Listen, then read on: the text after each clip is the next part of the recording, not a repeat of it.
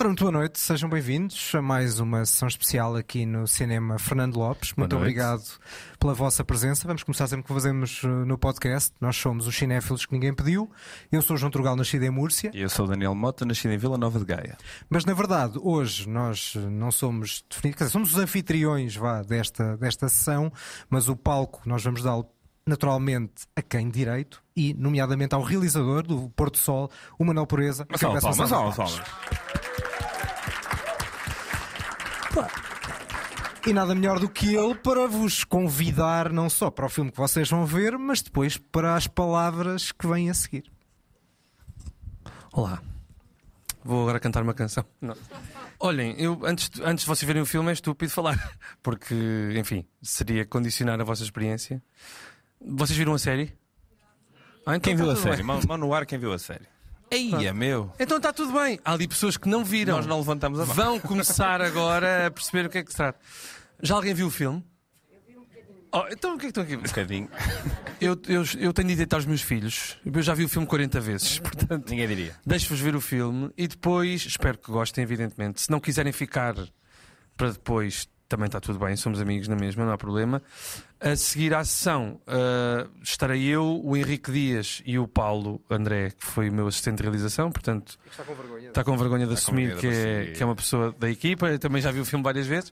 Uh, e vamos estar aqui um bocado a conversar com quem quiser fazer perguntas e. Preparem as vossas perguntas, porque Manela, Henrique e Paulo responderão Responderemos a tudo. Aqui, a tudo, mesmo tudo, mesmo, mesmo tudo. Sim. A tudo. Pronto, e agora vou deitar os meus filhos e já volto, está bem?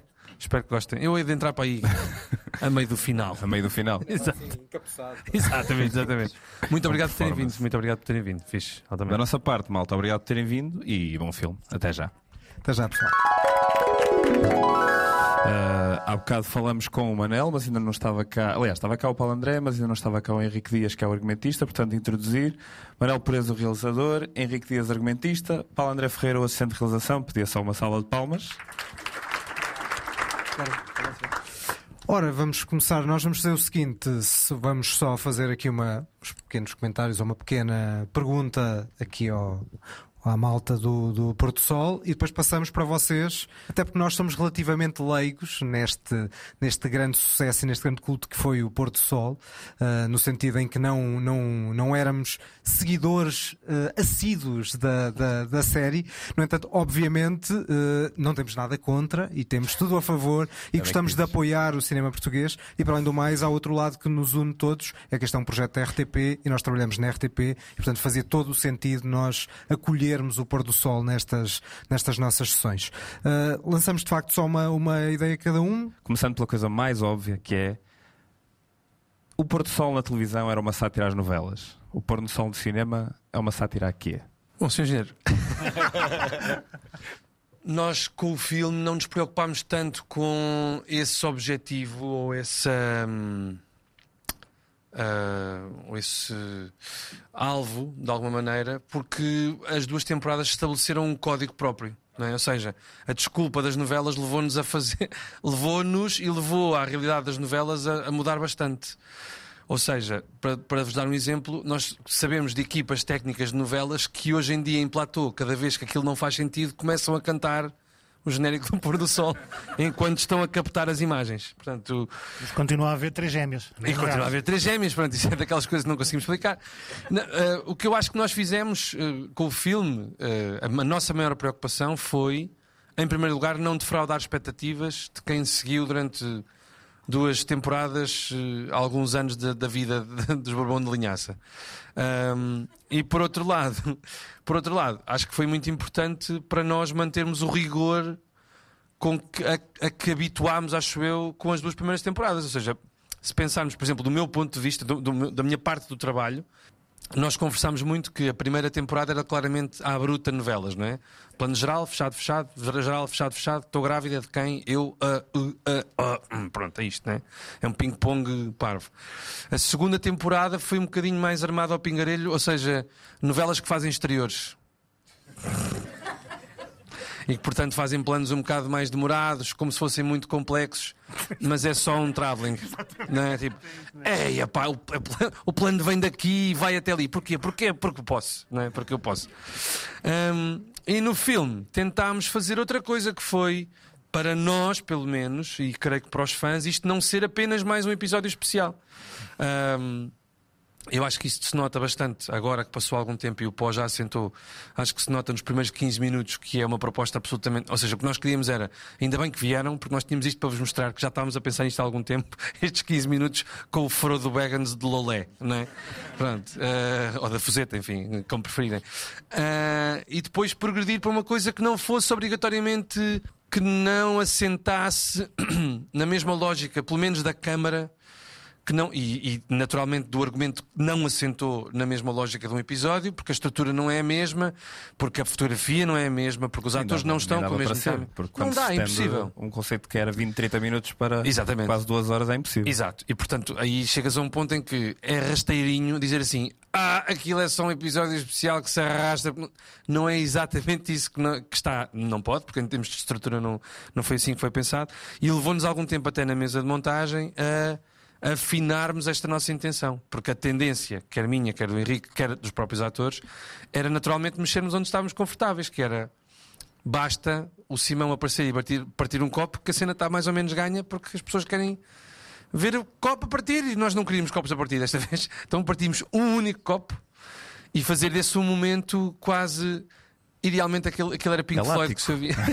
Não, não, não, não, não. Só que não, não dá, não é? Não há dinheiro. Temos uma a fantástica música do Artur Guimarães e portanto é isso. Ou seja, foi um desafio, por um lado, a desafiar-nos a fazer outra coisa qualquer e por outro lado, propor a estas pessoas que tinham visto a série uma coisa que continuasse a, ou que ainda aguçasse um bocadinho mais as saudades, porque não vai haver mais, né? Portanto, terminar assim, acho que era uma coisa importante. O primeiro foi uma espécie de uma meta-novela, digamos assim. E depois, a partir do momento em que crias uma realidade própria, ahm, quer a realização, quer o argumento, tudo, cada- há uma unidade que se cria quando tu fazes um projeto, seja televisivo, seja cinematográfico. E a partir daí tu já não estás propriamente a seguir um código, já estás a seguir o código que tu criaste, que é uma coisa muito orgânica que nasceu. Ou seja, claramente a primeira temporada foi uma meta-novela, uma novela a gozar com novelas. A segunda, nós já estávamos a gozar com novelas e já estávamos a ir para uma coisa que nós gostávamos, não sabíamos o que era. E quando passámos para cinema, ainda foi uma coisa muito mais original. Ou seja, os produtos acabam a ganhar identidade própria. Tens uma gênese, mas depois já há unidade própria e fazem o seu caminho. Se, eu, me perguntares o que é que nós estávamos a satirizar, sim, havia umas sátiras às novelas, havia uns pescar de olhos ou ah, uns planos que eram umas coisas do, desde o. o- Laranja Mecânica. a Laranja Mecânica, Mecânica, Mystic ou- River. ou- Mystic River. Mystic River ou, ou O Indiana Spielberg, Jones, Indiana Indiana Jones. Jones, sim. Pronto, haviam pescar tudo, mas já havia, acho, acho que aqui já havia uma identidade própria. Portanto, Sim, e depois um é- acaba por único. ser a própria linguagem Exatamente. inventada do pôr do sol, que deixou de ser só a sátira a novelas, passou a ser uma espécie de, sei lá, contínua parvoíce e, e não há nenhum momento em que não haja uma frase qualquer idiota sim. e. E retroalimenta-se depois, havia muitas coisas que eram inputs dos atores que passaram a fazer parte, muitas coisas que foram inputs do Manuel que passaram a fazer parte, ou seja, começámos a ter aqui uma unidade que criou um produto completamente novo e autónomo. Já não é a mesma coisa que era na primeira temporada, que isso sim era muito explicado e muito óbvio. Era uma novela a gozar com novelas. A partir daí a coisa foi seguindo o seu caminho. Quando surgiu a ideia de fazer um prólogo passado na Idade Média, como é que foi a reação da, Ah, é da malta do orçamento? Nunca assustou muito, nunca assustou- por acaso não assustou muito. Ou seja, eu também sou o produtor, né? E a senhora que está com os meus filhos neste momento é a outra parte da produção. Ela, ela é que verdadeiramente manda nisto. Como é que surgiu? O que é que nós podemos fazer agora que já não, se- que não seja. ou que seja surpresa, não é? É claro que tu vês o Rui Melo, o primeiro dia que vai Fazer de gravar, Frodo, yeah. fazer de Frodo com os cogumelos em forma de pênis que brotam da terra. E tudo aquilo é um, é um, é um código, não é? E é uma coisa de. Porquê é que estão cogumelos ao lado dele daquela forma? Porquê é que, ele, porquê é que a borboleta pôs-a daquela forma? Porquê é que ele tem aqueles dentes? Não é? Aqueles dentes, em boa verdade, é uma dentadura que eu obrigo sempre o Rui Melo a usar em todos os projetos que nós. É verdade, ou seja, não sei se vocês viram Até que a Vida nos Separe, que foi uma série que nós fizemos antes. Eu obriguei o Rui Melo a usar aqueles dentes. Não não ataca a vida dos pais? Sim, sim, porque eu queria que fosse um gajo que usasse Invisalign a vida toda. Pronto, e, e- e aqueles dentes ficaram guardados num copinho. E eu disse que desta vez o gajo tinha usar outra vez os dentes. E óbvio que quando ele mete aquele sorriso e aquilo reflete por todo lado, não era preciso luz. Naquele dia foi incrível. O gajo abria a boca e aquilo foi tipo 1500 aberto. Mas, mas sim, foi isso. Acho que surgiu, sobretudo, há aqui uma coisa que é preciso ser dita. O nosso processo é um processo simples, mas muito feliz. Eu diria, para mim, foi o melhor processo de trabalho que tive até agora. Que é eu, o Rui e o Henrique reunimos-nos por Zoom, porque a pandemia ditou isso no início e depois não quisemos largar esse conforto de estarmos em casa. E nós fazemos assim uma espécie de brainstorming de o que é que acontece em novelas. Pá, pum, tum, bem, tu, esta hora aqui, esta hora, copos, gêmeas, cavalos, pessoas ricas, pessoas pobres, pessoas pobres, mas muito felizes, porque são muito pobres. Não sei o quê, uma lista completa de, sei lá, cento e tal coisas, né? Pequenos almoços com 44 E de repente diferentes. o Henrique disse assim: Ok, tá bom, tá bom. E o Henrique, pronto, ok, tá bom, tá bom. E vai pensar. E quando volta, traz normalmente um, um- um diamante, não é? Que obriga, e é uma coisa engraçada, isto- eu acho que isto é um processo que eu aprendi com o Henrique, que é, que é espetacular, que é ninguém pode ler antes do outro. Ou seja, não, digam-me a que horas é que estão prontos para ler. Às 9. Então às 8h59 eu mando o fecheiro. Pronto, e só, e só aí é que. Ah, sim, porque a primeira reação é importantíssima. É importantíssima, É claro. importantíssima. E depois há contágio. Se há alguém que lê, invariavelmente vai pegar um telefone e vai contar ao outro. Já depois, pois, e vai contar algumas coisas. O importante é a mesma coisa que devia fazer. Cá não temos eh, dinheiro para isso, nem tempo para isso. Quero fazer a Readers Room à série. Ou seja, junta-se toda a gente para ler pela primeira vez, como se faz no teatro. Isso é muito importante para quem escreve, ver a reação de, de todas as pessoas. E a mesma maneira como diz, há, há falas que foram alteradas depois Porque em leitura. fizemos isso. Exatamente, porque tu percebes que isto naquela voz não encaixa bem, ou não lhe dá jeito de dizer e muda-se. Mas para nós, do ponto de vista criativo, é muito importante a primeira reação. Porque o humor tem esta coisa, ou dá uma gargalhada ou não dá. Não há maneira. No drama, tu podes ir para casa, pode não te influenciar logo, mas aquilo bate mais tarde. O humor não. Ou naquele momento ris, ou não resulta. Não vale a pena estar a inventar. Nós temos a vantagem de reunir de facto o elenco. Nós vamos lançar o making of disto. Que foi uma coisa que a mim me comoveu bastante ter visto ontem. Foi ontem para a primeira vez, porque o pó já assentou, não é? Isto já, já está a definhar, não é? Vocês já são os últimos a ver, não sei se sabem, foram. vão receber, à saída vão receber todos um carro. Ah, mas é verdade, ou seja, o Porto Sol está no seu fim de ciclo de cinema, vai passar agora para, para a Amazon Prime em novembro. Ah, e o Making of tá, vai, vai, vai passar na RTP. E eu estava muito comovido ontem a ver aquilo porque isto vai ficar para sempre, não é? Ou seja, mal ou bem, as pessoas que quiserem voltar a ver isto vão encontrar uma cópia, alguns perdida num serviço de streaming qualquer, ou mesmo na RTP Play, há de estar mais cedo ou mais tarde. Mas depois também está registado esse momento daquelas pessoas que fizeram isto acontecer. E ontem estava a ver aquilo e estava a pensar, tipo, isto é completamente ridículo. Olho agora para aqui para o Paulo André e vi-o ontem ainda a gritar ação e a bater claquetes e a dizer, fazer gestos e não sei o quê. E é uma coisa mesmo engraçada de uma pessoa perceber que isso também vai ficar documentado. Percebem o que eu estou a dizer? Ou seja, foi uma coisa. E esse, esse Reader's Room que nós fizemos com os atores foi. Nós não demos o argumento a ninguém. Obrigámos-los a ir ao, ao Vilaré ler. E portanto, a- aquela das Havaianas da Ivone foi lida e foi um estouro. foi um estouro. E nós sabíamos imediatamente que ela tinha de correr de Havaianas para, para matar as saudades E do eu som. vou, por exemplo, houve outra que foi dita na altura que toda a gente fez um que era demais, pronto, e eu risquei. Ou seja, isto é importante. Eu há dois dias atrás estive no Porto, num- na- em Gaia, num festival de, de cultura pop e pronto, estava mais ou menos assim uma plateia como a vossa e havia uma pergunta que era: "Nu- nunca tiveram ah, necessidade de respeitar o politicamente correto nas vossas piadas? Eu disse, "Pá, não, não faço ideia o que isso é. Mas tivemos uma regra que eu acho que foi basilar e fundamental, que foi não fazer bullying com ninguém. A ceguinha terminava todas as cenas a ir contra coisas. Pá, e nós filmámos muitas horas dela a ir contra coisa. A Gabriela par- partiu uma árvore, ah, foi contra paredes, ah, esbardalhou-se, caiu na piscina. Ela dizia a fala e dizia. E eu ah, e, e, pumba, tipo, caí- não, eu não cortava, eu deixava ir. E a equipa ficava toda à espera do que é que ela ia fazer. Pronto. Ela na altura ainda não estava grávida, portanto podia ir contra coisas. Era, foi, foi a nossa sorte. Ao mesmo tempo, na mesa de montagem, eu- nós percebemos, e foi, uma- foi um alerta que nem sequer foi nosso, e isso é que foi mais importante. Foi alguém da equipa dizer assim: isto já não é o vosso humor. E, e era verdade. Era, era bullying. Com, porque nós estávamos a fazer, nós estávamos a gozar com a maneira como as novelas tratam as pessoas que têm alguma espécie de característica especial como não ver, não é?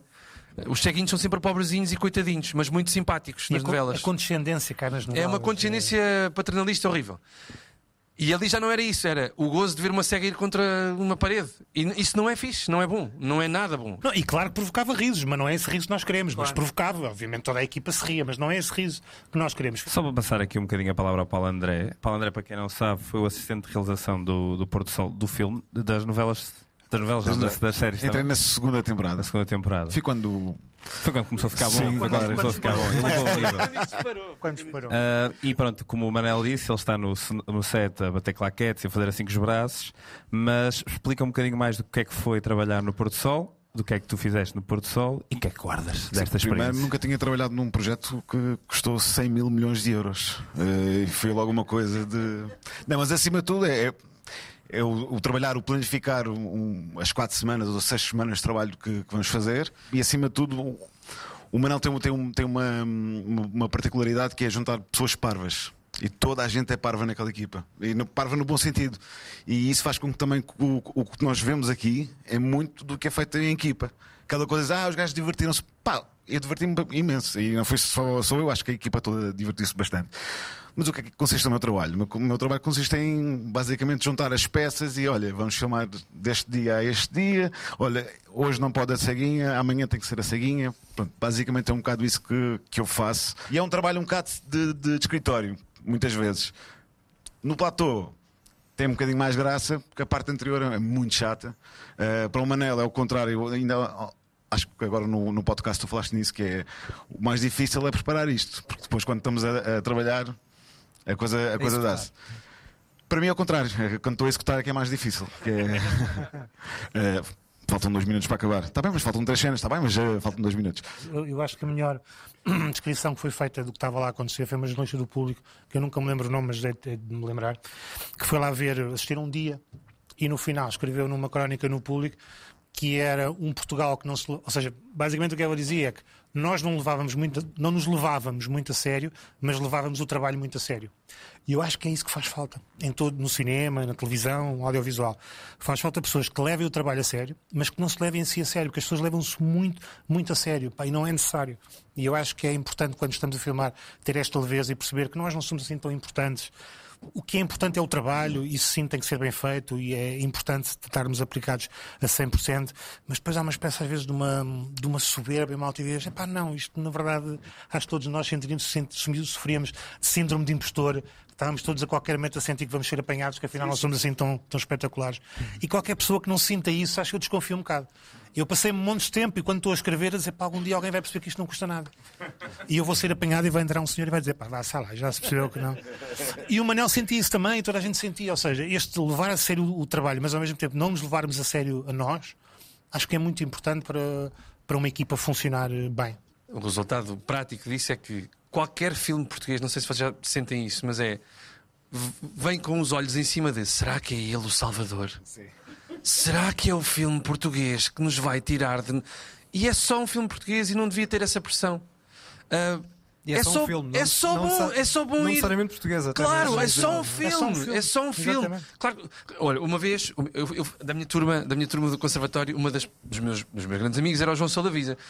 E o João Salavisa, perante aquela explosão toda, não, o Salavisa, o novo Messias, não sei o quê. não, não, não.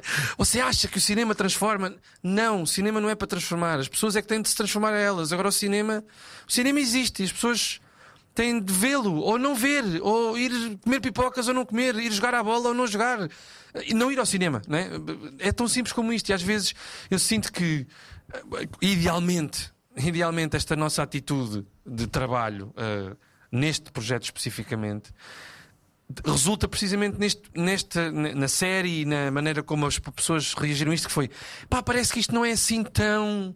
Não está tão em bicos de pés, ou não está. Não, Eh, Não, não está. E, e eu acho que às vezes mesmo os, os filmes portugueses não se põem nesses picos de pés, mas as pessoas forçam que isso aconteça e obrigam a que o filme tenha qualquer uma mensagem muito forte. Eh, eh, não sei, às vezes é, é tão difícil. Mas mesmo connosco tentaram isso, houve alturas perguntas de jornalistas que pensaram isto, além de ser uma crítica às novelas, a própria sociedade está a refletir. Epá, não, não está. Não, está. É uma crítica às. E é não um há nada, cavalo a correr para trás. e não há nada mal. As pessoas têm uma aversão à simplicidade. E não há. E tem uma aversão à estupidez, que é uma coisa que. A estupidez é, é importantíssima. O Fernando Pessoa dizia isso. É, é muito importante e é pouco valorizado. É muito bom fazer coisas para nos divertirmos e para estarmos. eh, para termos uma ideia e não termos medo se vai resultar, se não vai resultar, tentarmos. Agora, o que é importante é sermos sérios naquilo que estamos a fazer. Ou seja, essa, essa ética de trabalho é importante. Só para pegarem algumas pequenas coisinhas do, do, do filme, eh, uma das coisas é que nós somos um caso perdido, porque já passámos para os podcasts, não é? uma das bocas que é Já foram? A segunda coisa era que um mundo sem abelhas para mim seria muito mais agradável, porque tenho pavor e fobia total. A terceira é que apraz muito que vocês tenham falado da Ibérica, é um conceito que eu também aprecio bastante. E agora os outros dois, um bastante mais, eh, um pouco mais, mais sérios, era um é a questão do narrador, que eu acho fundamental, é ter o Zeca Medeiros, não é? com aquela voz cavernosa e fundamental, e pergunta se isso sempre foi uma ideia de o ter, como é que surgiu essa ideia. A ideia, a ideia do Zeca foi, foi a ideia do Manel. Eu tenho. Eu não gosto nada de regras, e uma das regras do ionismo é que o narrador é uma muleta. Portanto, sempre que me dizem isto, eu ponho. Sempre que dizem cá, não se deve fazer isso. Eu tento fazer. E sempre gostei de narradores e gosto imenso de narradores. E depois a ideia de ser o Zeca Medeiros foi do Manel. Disse, pá, tenho a voz ideal para isso. Mas inicialmente E não era. mostrou- Inicialmente, Ah, não era. Inicialmente era um gajo olha, olha, olha, lá", e de repente começava a dizer o São Cajó e não é. E Só que não arranjámos- melhor não- Chegou a ser testado isso? Chegou a ser Não, testado? chegou a ser testado, não. Achámos que era chegou a melhor ser testado no Zoom, ou seja, ele fez isto no Zoom e nós temos. É, não, não, não, não. Pronto. Não, pronto, passou a ser o Zeca e eu, epá, é óbvio que tinha de ser o Zeca, não é? Eu já andava a namorar a ideia de trabalhar com o Zeca há imenso tempo. Ah, epá, e esta voz. Há, há uma parte, há uma parte do início que eu, eu, eu rio-me sempre muito que é quando aquele menino pequenino diz era o Clayton Cajó? Não! Não, não, pá! Tipo, Falta-lhe ali o pá, está calado, provalhão! O melhor ainda era nos ensaios, porque ele mantém esta voz em tudo. Então nos ensaios alguém dizia corte ele, não estou a fazer isto bem. Mas, ou seja, era no mesmo tom, aqui era assustador. É a voz eh, cavernosa. E outra coisa é, lá está, há aqui várias. eh, falaste há bocadinho da, da, da questão da ceguinha e depois também havia aquela malta na rua, eh, depois obviamente os bom de linhaça. Ou seja, como é que foi a seleção do que é que constava, do que é que vinha da série e ia estar lá? eh, ou seja, como é que foi essa seleção dentro das coisas, para além de havendo uma, uma narrativa base, o que é que entrou e o que é que acabou por, inevitavelmente, há coisas que têm que ficar de fora. Olhando agora, nós falámos disso até na ressaca da primeira vez que vimos isto com o público, foi que este filme é obrigatoriamente refém da série, não é? Portanto, não pode. Era inconcebível um filme sem o Tomané, não é? E eu olhando para ali, se isto continuasse, diria: se calhar a Madragoa não era assim tão precisa. Mas é precisa, porque as pessoas querem matar saudades uma última vez do Tomané e ver como, é que ele, como ele era casado com a Lena e ele apanhava, apanhava na tromba várias vezes. E tinha feito a tropa toda de meias, a recruta toda de meias. É, lá está, o que, eu, o, que eu, o que eu tenho a dizer em relação a isso é que, apesar de nós termos querido impor um certo critério à maneira como, por exemplo, entravam as personagens novas e como quisemos ter o critério de contar o pré-história da série, também houve coisas da- das quais não, não, não podíamos, pura e simplesmente, prescindir, nomeadamente núcleos e saltar entre esses núcleos. Mas, ao contrário da estrutura do episódio de meia hora, nós não saltitamos por. eh, Porque tem de ser assim todos os episódios. né? Havia quase uma métrica que era à página 6 ou à página 7 saltávamos para um, depois. Pronto. Exatamente. Exato, é a estrutura da novela em si, exato. Aqui havia outro fio condutor, daí que ah, o Bourbon de Linhaça que ligava isto tudo era o Diogo Infante, não é? que andava metido com a Elsa, qual, qual romance de cordel, ah, para precisamente nós não, não evitarmos, para- aliás, para, para evitarmos não ir. Ah, ao encontro da- das expectativas de quem, de quem vê. Este filme, não, este filme não seria a mesma coisa se fosse a primeira experiência de Porto Sol que toda a gente tinha tido. E não era. E nós temos plenamente consciência disso. Ou seja, era mesmo um ponto final e oferecer. Isso é o tal lastro que já vinha Não da é um capítulo final, um Exatamente. capítulo final eh, diferente e, e dentro de outras regras. É um bocado isso. Muito bem, pessoal. Uh, primeiro, parabéns pelo filme, gostei imenso. Eu sou fã 100% de Porto Sol, só não fui aos concertos, infelizmente. Mas ainda vais a tempo. Já há concertos para o ano que vem. ok, boa, boa. Eu queria fazer uma pergunta acerca do genérico. O Toy é- foi sempre a vossa primeira opção? Ou imaginaram um Kim Barreiros a fazer. Tenho de contar a história. Tenho de contar a história. Eu vou-vos dizer como é que isto começou. Nós fizemos um. Conta a frase do Toy. Nós exato, fizemos um trailer. Para vender isto à RTP, fizemos um trailer. Não quisemos entregar um dossiê, porque não era a mesma coisa. Então, o Henrique escreveu 5 minutos.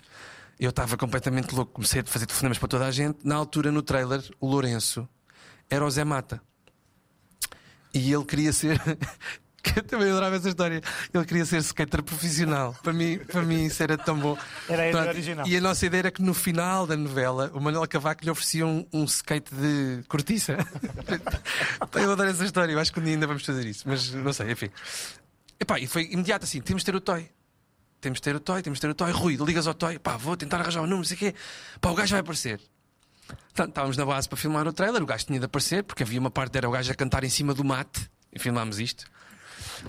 Epá, e chega um Tesla de vidros fumados, a porta abre e a primeira imagem que eu vejo é uns ténis a saírem com toy em brilhante. E fica assim: ah!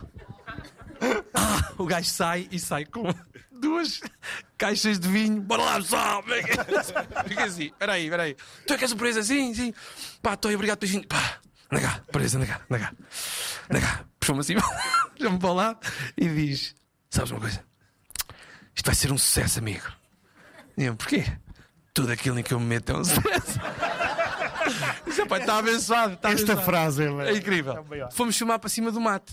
Opa, íamos numa cena de guerrilha, como nós fazemos sempre. Aliás, nós agora parecemos pessoas muito bem estabelecidas na vida, mas não é verdade.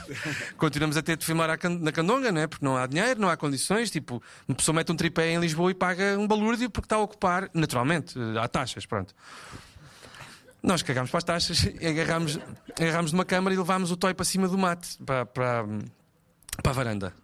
E estamos a filmar um gajo, pôr do sol, pôr do sol, com a ponta atrás, e de repente aparece um segurança e diz: Ah, pessoal, eu sou, sou Toy, então. Ah, despachem lá isso, eu sou Toy, pode pode fazer, levantar. E filmámos, filmámos na mesma, porque o seu Toy safou tudo. Portanto, para responder à tua pergunta, é pá, o pôr do sol sem Toy não Não, eu existia. aconselho, projetos ponham o toy. Sempre. É que ele é, Sempre. inac- é um gajo, é um, é um tipo mesmo, tornou-se nosso amigo. Amigo mesmo, de amigo de, de quando é que vens a Setúbal almoçar e não sei o quê, aquelas coisas. É o Ele- mais entusiasta de tudo. É, É preciso, tudo. é preciso promover uma coisa num festival. Estou lá, estou lá. A que horas? O Toy está. E chega com o vinho no Tesla. Está sempre lá. É o maior. É o maior. Boa noite ah, e parabéns pelo projeto. A minha pergunta é: a letra da música já estava planeada ou surgiu porque viu o pôr do sol e foi a frase? Não, nós tínhamos a ideia de chamar Pôr do Sol. Ou seja, tinha que ser um nome que não dissesse nada. Como normalmente as novelas não dizem nada. Pôr do Sol. E depois ainda pensámos, vamos fazer uma letra. E depois já não me lembro quem é que teve a ideia de dizer. Então, mas porquê é que não fazemos só pôr do sol? Por causa dos olhos d'água, que era olhos d'água, e aquilo era olhos d'água para cá e para cá. Então pomos só pôr do sol. E claro, mais uma vez, diz isto ao Toy o Toy. Genial. És mesmo isso. Já percebi, Pá, já isso, percebi. isso facilita-me tanta vida. Pá, Isso isso, é, pá, é, pá, isso é espetacular, isso é espetacular. E mandou aquilo passado quanto tempo? Meio-dia, uma coisa tipo, sentou-se, fez uma cena com um órgão, depois aquelas coisas que ele faz, tipo, pronto, parece o Ray Charles, mas em gordinho, né? Tipo. Não, o Toy é eh, tão entusiasta. O que acontecia é que o Manel tinha que dizer menos, porque ele queria sempre fazer mais. Pá, as cenas dele, Vocês lembram-se na segunda, na segunda temporada na prisão, quando o gajo está pendurado nas grades? Pronto. Aquilo é o segundo take. O terceiro. No primeiro take, eu disse assim: Toy, nove da noite, RTP, meu. Não... O gajo estava agarrado, assim, pim, pim. Pá, e estavam umas senhoras figurantes, não é? Velhinhas, atrás das grades, a levar. Pá, pá, pá. Uma coisa super violenta assim, Toy, meu, o que é que se passa? Aí é mais, é demais, é demais, não é? Bora fazer outra vez, bora fazer outra vez. Toda coisa, e para fazer aquela cena da barriga que ele faz e não sei o quê. O gajo é. É um perigo, o gajo à solta é qualquer coisa. Uma pena não termos aqui o Toy agora, vou confessar. Olha, se lhe ligarmos, o gajo vem. Sim, sim, se ligares, ele vem Se aguentarem meia hora, o gajo vem abrir Duas caixas de vinho para todos, E pessoal. traz o vinho. Temos que estão aqui 100 pessoas, ele traz para aí 40 caixas. À vontade. Olá, boa noite. Queria primeiramente dar-vos os parabéns pelo projeto. Eu não tenho nenhuma pergunta específica para vocês, mas tenho um comentário sobre uma coisa que vocês falaram há bocado, que é um bocadinho o pretenciosismo que existe à volta do cinema português. Pronto, eu neste momento sou uma estudante de cinema e o meu objetivo é poder vir a trabalhar nesta indústria. Ah, e eu gosto bastante de ver que pelo menos parte dela está a mudar no que toca ao pretenciosismo do cinema português. Porque eu sinto que o pôr do sol e o próprio filme foram feitos com muito amor por parte das pessoas que o fizeram e toda a equipa, por aquilo que eu já percebi, e que foram feitos com, sem, sem olhar com esses olhos pretenciosos do tipo vou fazer uma coisa maior do, do que eu, maior do que nós. Fizeram uma coisa por diversão e eu ad- adoro esse sentimento que o projeto tem, porque é uma coisa que se sente muito de fora, que, que tem um amor interno enorme e que toda a gente que trabalhou nisto gostou imenso de o fazer. Muito obrigado. Obrigado. Muito obrigado. Salva de palmas já agora. Sim, sim. Sentes amor, Paulo? Sabes que há uma história engraçada. O, o Paul Thomas Anderson, como vocês provavelmente sabem, não tem formação ah, técnica de, como realizador. Ele conta a história porque ele, quando entrou na, numa escola qualquer de cinema nos Estados Unidos, na primeira aula, o professor disse: se tiver aqui alguém a querer fazer o próximo Terminator ou o próximo Indiana Jones, pode-se ir embora, que isto não é, não é para isso. E ele ouviu aquilo levantou-se e foi-se embora. E depois disse mais tarde, com toda a razão: e se tivesse ali um miúdo, tivesse a começar, e o sonho dele fosse fazer um Terminator, ou fosse fazer um Indiana Jones, que direito é que há dizer a um miúdo que não pode fazer um, um Terminator? Não são todas as escolas de cinema nos Estados Unidos e em Portugal, e vamos esperar que no mundo não sejam assim, mas há muitas que ainda são.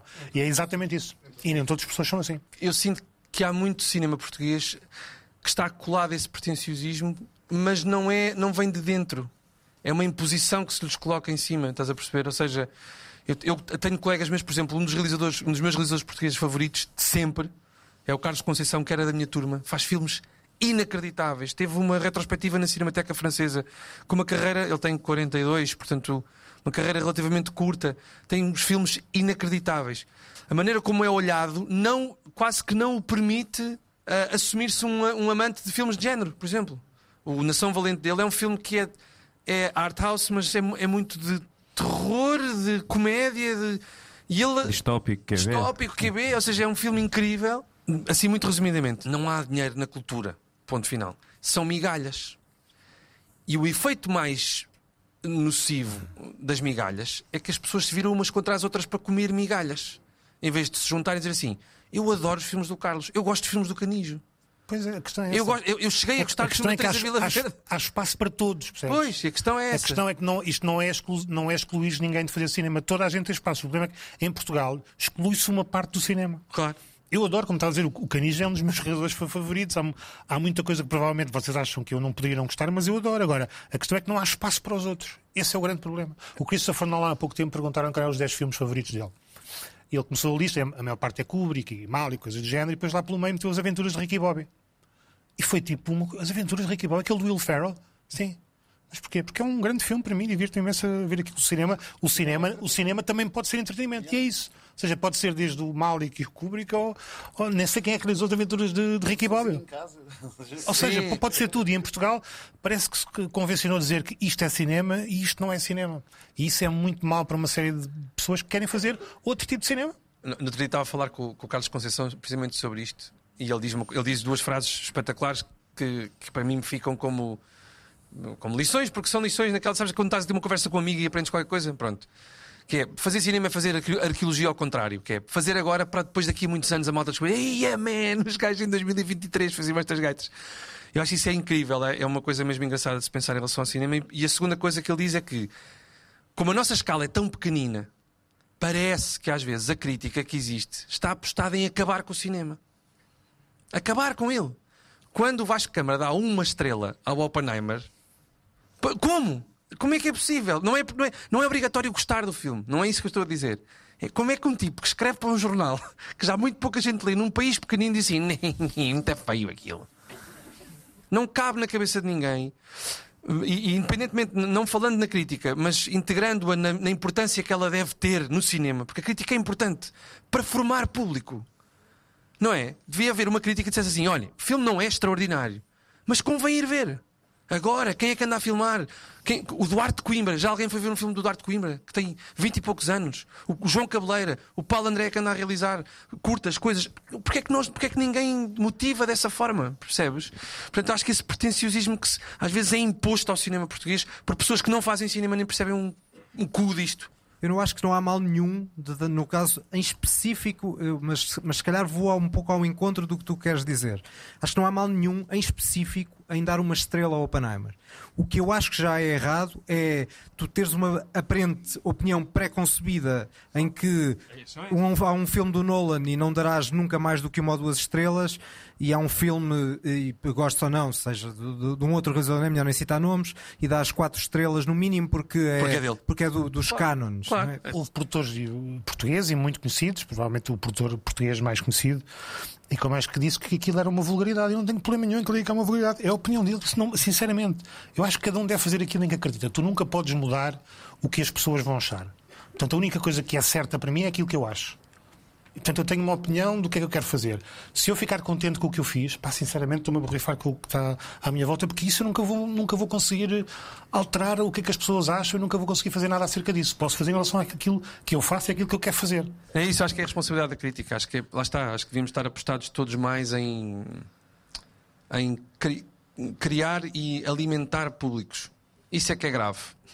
Há um plano nacional de cinema que as Isso é- escolas não seguem. Isso aumentou ainda mais com a pandemia, não é? Ainda ao, ao encontro disso também. Eu, eu continuo a achar que existe muito aquele realizador tem que dizer mal do outro realizador e, e, e se existe cá, em vez de haver uma coisa de meu, eu vou estar com aquele realizador e com o outro realizador e vamos, vamos estar aqui a falar sobre cinema e vamos discutir sobre o meu filme, o teu filme. O Scorsese fazia isso com, ah, e com os Lucas, com os Spielberg. Pá, e acho que falta isso. Isso é que essa cena de meio pequeno, não é? Quando, quando os meios são pequenos, há uma certa tendência Mas natural exa- para uma certa intriga. Mas aqui é, é exatamente que é, o que é contrário. super contraproducente, não é? Pois, claro. Aqui eu tenho que falar com ele, tenho que falar com, com- com o Sérgio, com o Duarte, com o Henrique, que seja, seja quem for. Porque eu acho que esta partilha que é boa para que o cinema cresça. E acho que é isto que está a faltar. Há uma coisa que eu acho curiosa e que gostava de saber, bem, que acaba por ser mais para o Manel e para o Paulo André, que é há uma simplicidade enganosa na encenação de muitas cenas do filme, porque há bastantes cenas que são resolvidas só com um plano de sequência. Ah, e que ele está encenado bem o suficiente para serem vários enquadramentos, várias escalas dentro do mesmo plano. Ah, e eu percebo que isto é porque temos migalhas, não é? Se calhar porque temos que resolver, ok, temos quatro semanas, temos pouquíssimo dinheiro, sete só durante este tempo, vamos ter que resolver isto de alguma maneira. Já tivemos todos, que fazemos filmes, já tivemos todos a tendência de, ok, vou resolver isto só com um plano. Isso às vezes torna tudo muito mais complicado. Isso, pronto, que basicamente queria elogiar à partida, porque acho que há várias cenas que estão bastante bem executadas nesse sentido, e queria perguntar se, se, pronto, se a minha avaliação está correta, e se foi uma questão de guito ou também foi uma questão de estética. Ah, sim, ah, há aqui uma coisa que nós fomos muito teimosos, eu e o Vasco Viana e o Paulo, porque, porque, porque preparámos isto muitos dias antes de arrancar. é? O primeiro dia que nós tivemos para filmar foi o da caravela, porque a caravela ia-se embora e não voltava. E portanto fizemos um dia extra, não é? Ah, e a nossa, o nosso método foi sempre: se na série nós andávamos em pingue-pongue sucessivo, porque a linguagem da novela assim obriga, como é que conseguimos não fazer isso desta vez e a câmara narrar mais do que registar? E nesse sentido, tu repararás, por exemplo, quando o senhor engenheiro diz o meu pai, o meu pai suicidou-se com seis tiros na cabeça, a câmara está num plano conjunto e de repente vai a um, a um plano aproximado do peito do gajo a dizer isto e vai assim num, num travelling assim rápido para a frente, um puxinho assim rápido, porque nós insistimos que precisávamos ter uma dolly todos os dias. Eu, para, para vos dar um exemplo, eu estive a, a negociar tanto o Pôr do Sol como o Até que a Vida nos Separe com a Netflix e quando disse que tinha tido meio milhão de orçamento para o Até que a Vida nos Separe, eles perguntaram se tinha sido para o primeiro episódio. Disse, não, foram os oito episódios. Quantos dias filmaste? 30. Nunca digas isto a ninguém. Não é? Pronto, portanto, não há condições para filmar. Filmar se nos pusermos a comparar no ranking com um Barbie, não é? Diria que esta coisa de nós apostarmos na, na técnica neste filme para, para, mostrar, para mostrar um filme só um filme, não é um filme pretencioso, não é um filme que dependa da linguagem, não é um filme que aposte numa gramática muito complexa, mas é um bocadinho melhor do que a linguagem de novela. Não, e É envolve uma sentido. coisa que é a encenação de atores que, Claro. que têm que dançar, entre aspas, à volta da câmara. Claro. Isso eu acho que é. Não, nós temos uma, não, um princípio básico para nós sempre, que sempre houve, sempre desde o início, nós, trio criativo, que é as pessoas andam e falam ao mesmo tempo. É uma curiosidade que conseguem fazer. E falam de costas também. É uma coisa que também conseguem fazer, não é? Ah, isso é uma coisa absolutamente estranha e revolucionária, às vezes, não é? Andar e falar. Epá, que desafio. Isso, isso, isso, isso é outra, isso vai ao encontro de outra questão que foi encontrarmos a zona cinzenta para os atores, que é uma zona muito específica, que é não é a menos nem é a mais. Se fosse a mais era palhaço, era boneco, não é? E, e a menos não se passa nada, que é uma tendência também muito, muito contemporânea que é. Ah, é isto, não é? Pronto, não se passa nada e eu estou. Eu, eu gosto de filmar atores a pensar, mas o pôr do sol não era para, para ter atores a pensar. Não era, não é essa a ideia. É outra coisa. É atores em ação, não é? Eu, o meu pênis bonito, as mulheres que dizem que eu tenho pênis bonito e partir coisas, quer dizer, sei lá, eh, é os- o envenenar dos cavalos com tofu daquela maneira que ele faz e essas coisas, sei lá, é óbvio que eu me sinto muito, sobretudo, muito. eh, epá, sortudo de ter um Simão interpretado pelo Rui Melo, ou ter uma Carla interpretada pela Susana Blázar, ou, ou umas gêmeas pela Gabriela Barra. Quer dizer, o Diogo Infante dizer as aias que fazem cu, para mim, eu quase não tatuo isso porque, enfim. Eu sonhei com esse momento dias antes de ele dizer aquela frase. Eu quer ver o Diogo Infante a dizer aquela frase. Como as aias que fazem cu. Ele acha, Dona Maria II, umas Epá, aias que ele, fazem. ele é incrível, ele é incrível a fazer. Pá, pronto, eu acho que eu, eu- eu- quando, olhava para, o- quando olhava para o Diogo Infante a fazer aquelas coisas, eu estava a chorar muito a rir. Pronto. Houve duas que eu estava ansiosamente, não dormia a pensar. Era essa e era a Gabriela dizer que ganhou medo ao bico. Isso foi das mais criativas. É, Essa suscitou, suscitou imensa discussão entre nós. Pá, eu achava que ganhar medo ao bico para mim é uma cena bem violenta. Não é nada, é tão estúpido. Mas ele acha que não, e o Rui também é assim, não, pá, ganha medo ao bico é ótimo. Assim, pois é, é muito bom, mas. Pá, E eu sabia bico, que a. Gabriela ia fazer aquilo como se fosse a coisa mais dramática da vida dela. E lá está, aquilo pode ser muito bardajão se fosse dito à revista. Claro. Agora, se fosse dito como se fosse a coisa mais séria, que ela está Claro. ela está a dizer aquilo como se tivesse um problema oncológico e vai falecer daqui a dois meses. É o que ela está a Sim, dizer. sim, sim, nós dissemos-lhe isso, aliás. diz- portanto, a direção foi essa. Não, eu, há, há várias no filme que eu fico completamente sem, sem chão, que é sim, o meu prepúcio é falso. Para mim, o- quando ele olha para. Porque disse assim, Zé, pá, vais olhar para o padrão dos descobrimentos e vais sentir todo o peso de um prepúcio falso. E o gajo tipo, começou-se a rir, evidentemente, mas tipo, pá, Zé, isto é mesmo grave, ok? Também, também, vou tentar, vou tentar. Sim. quando ele faz o. Meu prepúcio é falso. Não, ele faz bem a continuação. Faz parte de um kit. Tinha, um kit, bigode, tinha um bigode, tinha uns bigode, óculos. Depois ela corta a fala. Sim, sim, pá, houve, houve assim várias, várias que eu chorei Não, muito a o rir. cast, por, obviamente que por eh, intervenção nossa, mas também por sorte, pá, foi, foi um misto de conhecer os atores e também sorte, porque há atores que tu conheces e tu nunca sabes exatamente como é que vão encaixar. E em Portugal ainda há aquele preconceito contra os castings, há muitos atores que não vão a um casting, que acham que é uma coisa menor, que é uma prejuízo, mas pronto, é o que é. E tivemos muita sorte com, o- com o cast que tivemos. Sim, a verdade é que há esta coisa que se diz que quando nos divertimos muito a fazer alguma coisa vai dar errado, não é? Isso é a maldição de Manuel Cavaco. Exatamente. Há uma maldição de Manuel Cavaco. Primeiro ensaio do Pôr do Sol, primeira, primeira temporada. Ele disse assim: pá, pessoal, se um gajo se diverte muito, isto dá merda. Há uma variação disso que é certa e que o Rui Mel repete muitas vezes, que é quando o senhor engenheiro diz que o cavalo eh, custa 6 milhões de euros, está a andar para trás, isso para ele tem que ser um profundo drama. E há uma variação disso, ou seja, ele quando diz aquilo, ele tem que sentir que aquilo é verdade. Ele não pode dizer aquilo com Os ligeireza. personagens não sabem que Para estão, tu- que estão numa comédia. Não, para tu te rires, tu tens que sentir que ele está a sofrer. Se ele não estiver a sofrer, tu não te rires.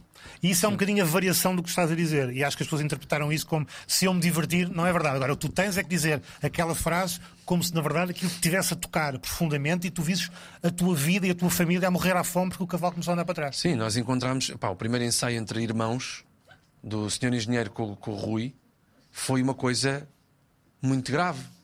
Porque os gajos estavam a falar tudo assim. E não, não, não. Isso a altura a Rita Tristão, que é, que é diretora de atores, põe-se de fora e diz assim: pá, se isto for assim é uma canseira do pior, ninguém aguenta isto. É porque não é verdade, isso não é verdade, estão só a fazer de maus. Isso foi um clique, porque a partir daí, pá, a pessoa que mais acerta na bitola na primeira temporada É o Marco Delgado. é o Marco Delgado, quer dizer, o senhor engenheiro, quando aparece, ele está tudo certo. A Sofia Sá da Bandeira a comer, eh, a comer melancia e a beber vinho. A suicidar-se. Eu acho que nunca me ri tanto num platô, nunca me ri tanto, porque, ela, porque já, é, já é a Sofia com aquele, aqueles lábios dela, aquela boca tipo, tipo com o vinho a, a- a escorrer e depois vem a gêmea e a gêmea tropeça e cai em cima dela. Estava a equipa toda, toda a gente tipo a chorar e tal. E ela acaba assim, então querido, ficou bom. toda cheia. toda cheia. E foi à primeira, claro.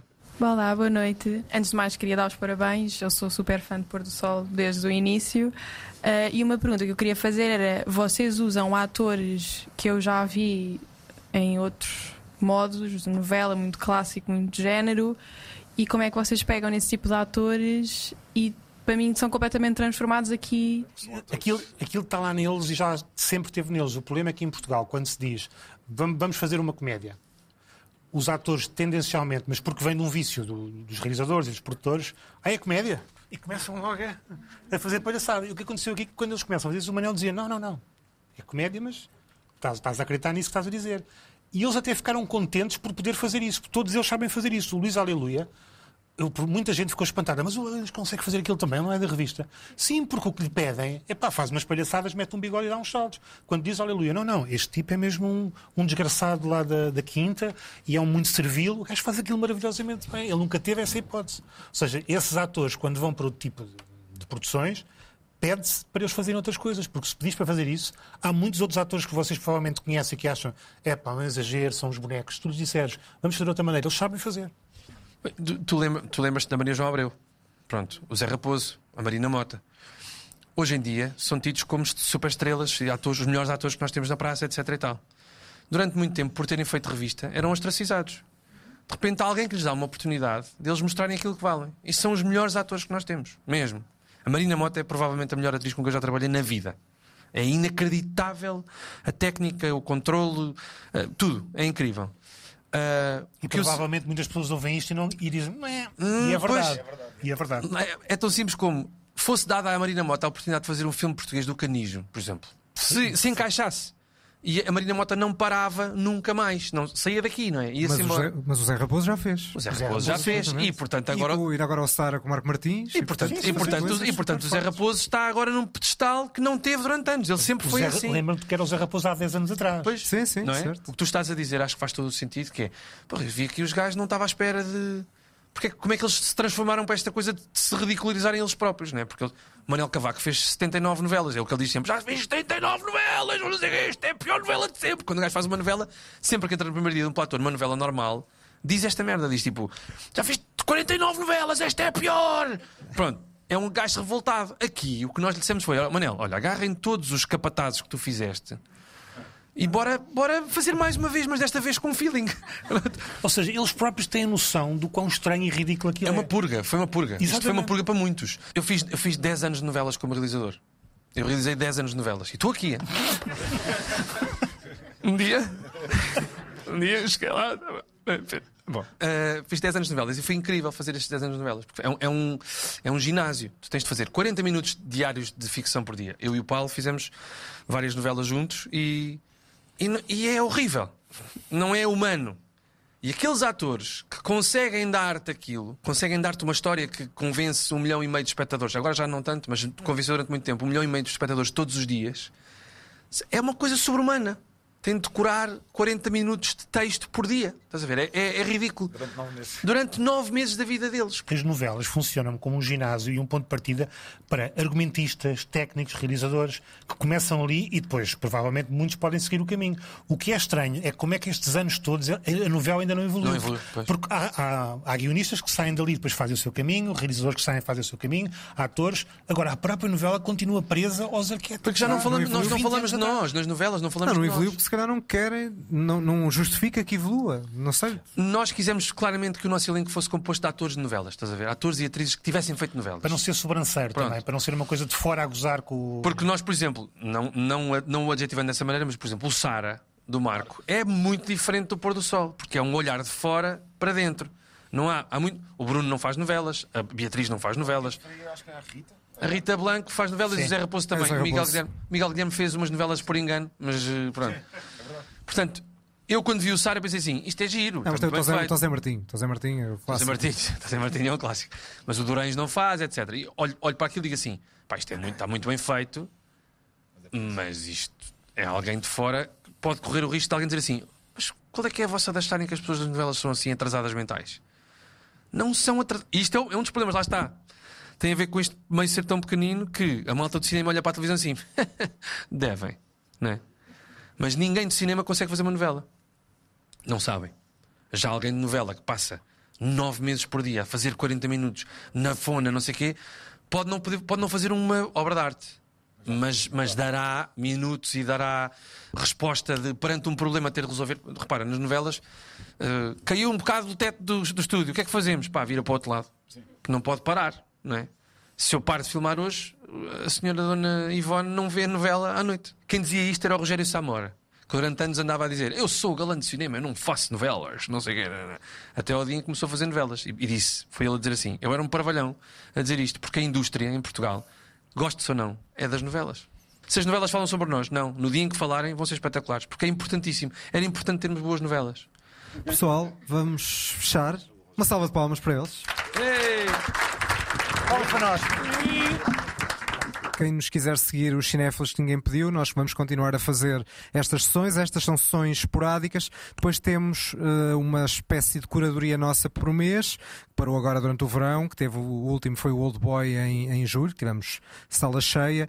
Ainda vamos ter uma em outubro, ainda não está definido o filme, mas vamos cumprir a nossa promessa de termos um filme mais divertido depois de filmes muito pesadões que nós tivemos. Sim, sim, este foi, mas este não era da, da, da, da curadoria. De resto, sou João Turgal, nascido em Múrcia, E, e eu sou Daniel Mota, nascido em Vila Nova de Gaia. e até à próxima, pessoal.